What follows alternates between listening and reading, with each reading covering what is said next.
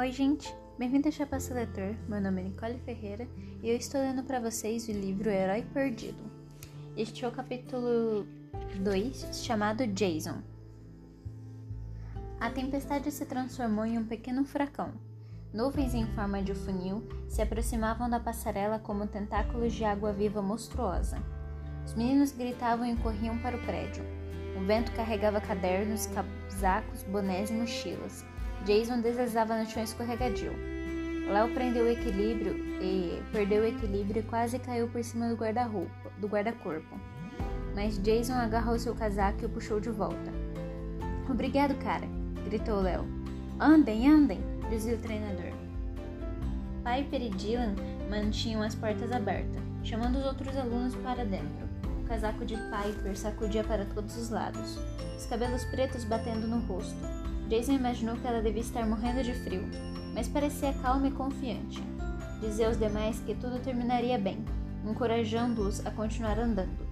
Jason, Léo e o treinador Edg corriam na direção deles, mas era como andar em areia movediça. O vento parecia estar contra eles, puxando-os para trás. Dylan e Piper conseguiram empurrar mais um aluno para dentro, depois, as portas escaparam de suas mãos e bateram com força, fechando o caminho para a passarela. Piper puxava as maçanetas. Os meninos que estavam dentro empurravam o vidro, mas as portas pareciam pretas. Dylan, ajude! gritou Piper. Dylan ficou parado com um sorriso idiota, o agasalho dos cowboys sacudindo ao vento, como se ele de repente estivesse gostando da tempestade. Sinto muito, Piper, respondeu ele. Cansei de ajudar. Ele girou o punho e Piper foi atirada para trás. Bateu contra as portas e caiu na passarela de vidro. Treinador, disse Jason, deixe-me ir. Jason e Léo ficaram atrás. Fiquem atrás de mim, ordenou Edg. Essa guerra é minha. Eu deveria ver. Eu deveria saber o que era. Que era ele, o nosso monstro. O quê? perguntou Léo. Uma folha de exercícios atingiu seu rosto, mas ele a afastou. Que monstro? O boné do treinador voou e no alto de seus cabelos cacheados havia dois galhos, dois galos, como os que surgem nos personagens de desenho animado quando algo bate em sua cabeça. Ele ergueu o taco de beisebol, que não era mais um taco normal. De alguma forma, transformará-se em um cajado de galho de árvore, ainda com brotos e folhas. Dylan abriu um sorriso psicótico. Ah, pare com isso, treinador. Deixe o menino me atacar. Afinal de contas, você está ficando velho para isso. Não foi por esse motivo que aposentaram nessa escola estúpida? Estive em sua turma o semestre inteiro e você nem notou. Está perdendo o faro, vovô. O treinador deixou escapar um som raivoso, como de um animal balindo. Acabou, Cupcake. Você já era. Acha que pode proteger três meios sangues de uma vez, velhinho? Perguntou Dylan zombando. Boa sorte. Dylan, para... Dylan apontou para, para Léo e uma nuvem em forma de funil se materializou em volta do garoto, que voou da passarela como se tivesse sido empurrado. De alguma forma, ele conseguiu girar no ar e se chocar contra a parede do canyon. Deslizou procurando agarrar onde se um, agarrar-se onde podia. Finalmente segurou-se em uma rocha estreita, uns 15 metros abaixo da, pass da passarela, e ficou pendurado ali, pelos dedos. Socorro! Gritou. Uma corda, por favor, uma corda, qualquer coisa. O treinador praguejou e deixou seu cajado com Jason. Não sei quem é você, menino, mas espero que seja bom. Mantenha aquela coisa ocupada, disse apontando para Dylan, enquanto resgato Léo. Resgatar como? Você vai voar? perguntou Jason. Voar não, escalar, disse Edg, tirando os sapatos, que quase matou Jason do coração. O treinador não tinha pés, tinha cascos, cascos de bode o que significava que aquelas coisas na cabeça dele não eram galos, eram chifres. Você é um fauno? disse Jason. Sátiro, respondeu Edg. Faunos são romanos, mas falaremos sobre isso mais tarde. Edg pulou o guarda-corpo da passarela. Ficou, fincou os cascos na parede do canyon. Ele descia o penhasco com uma agilidade incrível firmando os cascos em cavidade do tamanho de um selo postal e driblando as rajadas de vento que tentavam atingi-lo, seguindo, seguindo em direção a Léo. Isso não é fofo? disse Dylan a Jason. Agora é sua vez, rapaz. Jason atirou o cajado. Parecia um gesto inútil, mas os ventos tão fortes com ventos tão fortes, mas o pedaço de galho foi bem na direção de, de, de Dylan, inclusive fazendo uma curva quando ele tentou se esquivar, e acertou sua cabeça com tanta força que ele caiu de joelhos. Piper não estava tão atordoada quanto parecia. Seus dedos agarraram o cajado que rolará até ela, mas antes que ela pudesse usá-lo, Dylan levantou-se. Sangue. Sangue dourado escorria pela testa dele. Boa tentativa, rapaz, disse ele olhando para Jason, mas é precisar melhorar. A passarela tremeu. Fissuras finas como fios de cabelo surgiram do vidro, no vidro.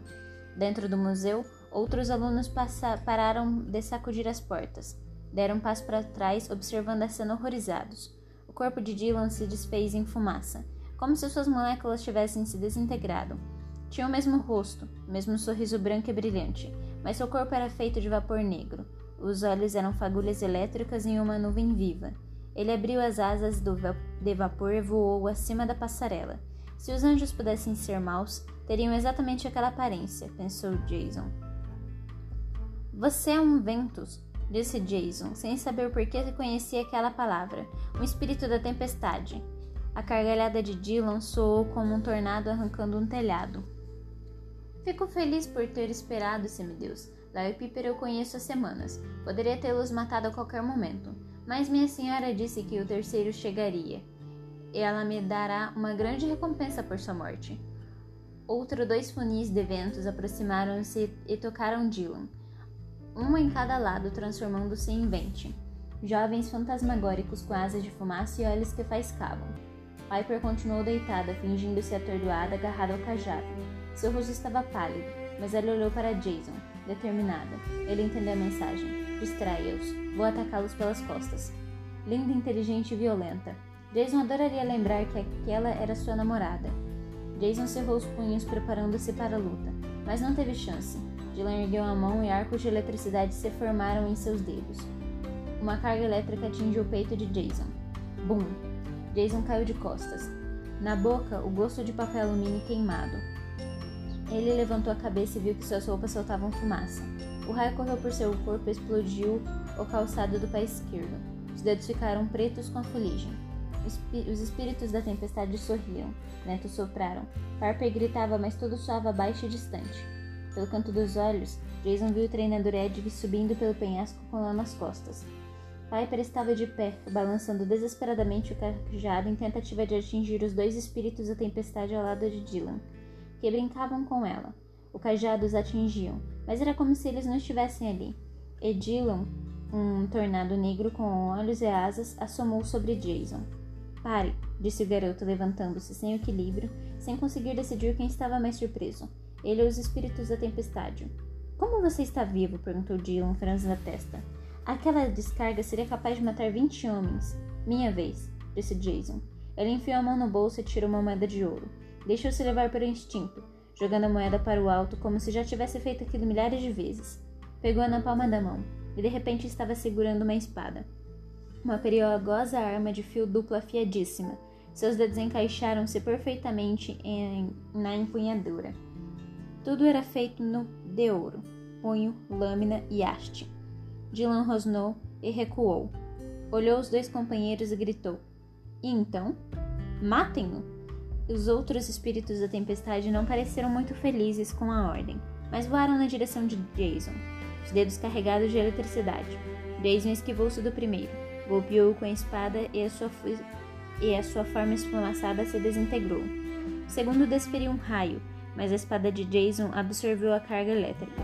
O garoto atacou. O movimento rápido e o espírito dissolvia-se em pó dourado. Dylan resmungou indignado.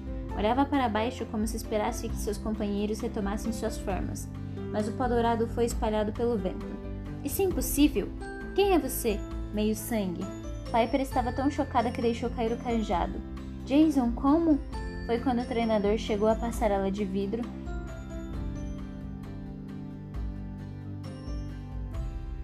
chegou à passarela de vidro e pôs lá no chão, como um saco de farinha. Os espíritos respeitem-me, urrou Edg, flexionando os braços curtos. Ele olhou ao redor e notou que Dylan estava sozinho.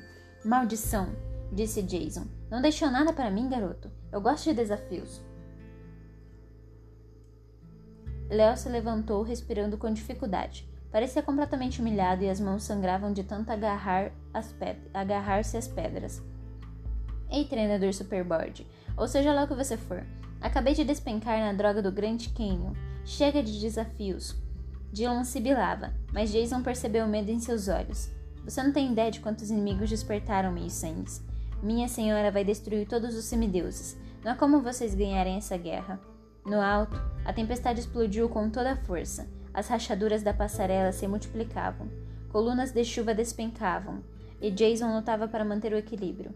Um buraco se abriu entre as nuvens, um vórtice que dançava em tons de preto e prata. Minha senhora me chama de volta, gritou Dylan feliz. E você, semideus, virá comigo. Ele avançou até Jason, mas Piper atacou pelas costas. O monstro era constituído de fumaça, mas Piper conseguiu agarrá-lo. Os dois caíram. Léo, Jason e o treinador tentaram alcançá-los, mas o espírito urrou raivoso e lançou uma torrente que atirou todos para trás. Jason e Edg caíram sentados. A espada de Jason deslizou no vidro da passarela. Léo bateu com a parte da cabeça, de trás da cabeça e se encolheu, confuso e gemendo. Piper levou a pior. Com um golpe, ela se soltou das costas de Dylan e foi de encontro ao guarda-corpo da passarela, onde escorregou e ficou de pendurada no abismo, segurando-se apenas com uma das mãos. Jason ia na direção dela, mas Dylan gritou: Fico com esse aqui. Ele agarrou o braço de Léo e começou a subir, levando junto o menino, quase inconsciente.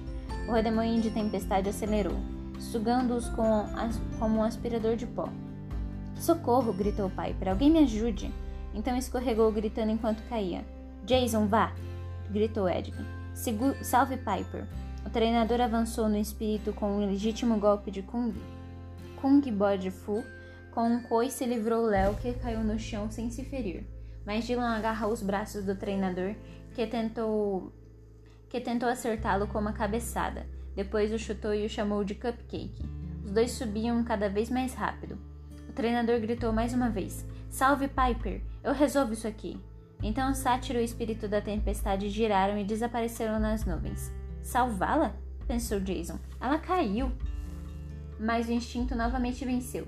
Ele correu em direção ao guarda-corpo, pensando: devo ser louco, e saltou. Jason não tinha medo de altura. Seu medo era de se estatelar no canyon, 1200 metros lá embaixo. Pensou que o máximo que conseguiria com aquilo tudo era morrer junto com Piper. Então ele encolheu os braços e mergulhou de cabeça. As paredes do canyon passavam por ele como a imagem acelerada de um filme. Parecia que sua pele ia desgrudar do rosto. Num instante ele estava junto a Piper, que caía vertiginosamente agarrou a cintura dela e fechou os olhos, esperando pela morte. Piper gritava. O vento zunia, zumbia, zunia nos ouvidos de Jason. Ele imaginou como seria morrer. Provavelmente não seria bom.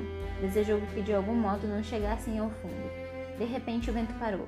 O grito de Piper se transformou num arquejo sufocado. Jason imaginou que deveriam estar mortos, mas não tinha, nenhum, não tinha sentido nenhum impacto. J Jason, disse Piper, ele abriu os olhos. Não estava caindo, flutu flutuando no, mar, no ar centenas de metros acima do rio.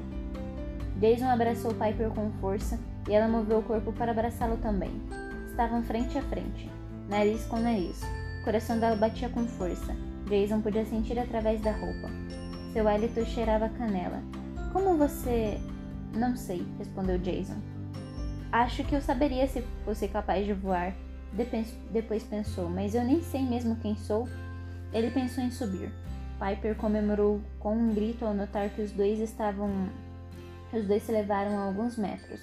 Não estavam exatamente flutuando, percebeu Jason, que sentia algo empurrando seus pés, como se os dois se equilibrassem em cima de um geyser. O ar está nos ajudando, disse Jason. Então diga que ajude mais. Retire a gente daqui. Jason olhou para baixo e depois para cima. A chuva parará. As nuvens já não assustavam tanto, mas ainda havia raios e trovões. Nada garantia que os espíritos tivessem ido embora de vez. Ele não sabia o que acontecerá ao treinador Edgar, e deixava Léo lá em cima quase e deixará Léo lá em cima quase inconsciente. Precisamos ajudá-los, disse Piper, como se pudesse ler os pensamentos de Jason. Você conseguiria. Vamos ver. Jason mentalizou o comando alto e imediatamente eles subiram. Viajar no vento poderia ser divertido em outras circunstâncias, mas Jason estava completamente em choque. Assim que chegaram à passarela, correram até Léo. Piper virou de lado e ele gemeu. O casaco estava ensopado pela chuva. Os cabelos encaracolados estavam cheios de brilho dourado, por ele ter rolado na poeira de, na poeira de monstro. Mas pelo menos não estava morto. Bode feio idiota, murmurou. Para onde ele foi? perguntou Piper. Lá apontou para cima. Não voltou mais. Por favor, diga que não foi ele que salvou minha vida. Sim, duas vezes, respondeu Jason. Léo gemeu mais alto. O que aconteceu? Cara do tornado, a espada dourada. Eu bati com a cabeça? É isso, não é? Estou tendo alucinações. Jason se esquecerá da espada. Caminhou até onde ela estava e a pegou de volta. A lâmina tinha um peso ideal. Com um gesto rápido, ele girou o cabo entre as mãos e durante o giro a espada voltou a se transformar em uma moeda, que e pousou na palma de sua mão. Claro, disse Léo. Alucinações com certeza. Harper tremia dentro das roupas ensopadas. Jason, aquelas coisas. Vente, ele disse. Espíritos da tempestade.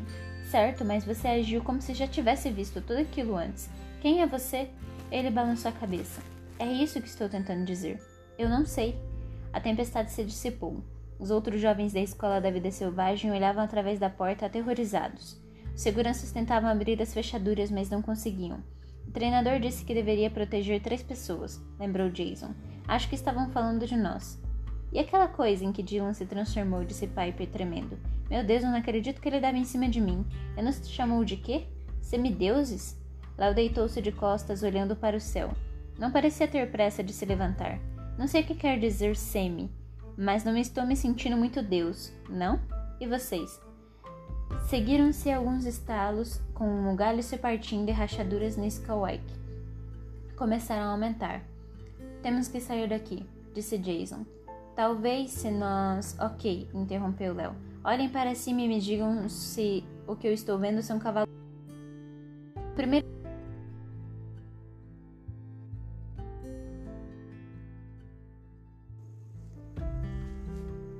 com força, mas depois viu uma sombra escura descendo a leste. Lenta de ser um avião, mas muito grande para ser um pássaro.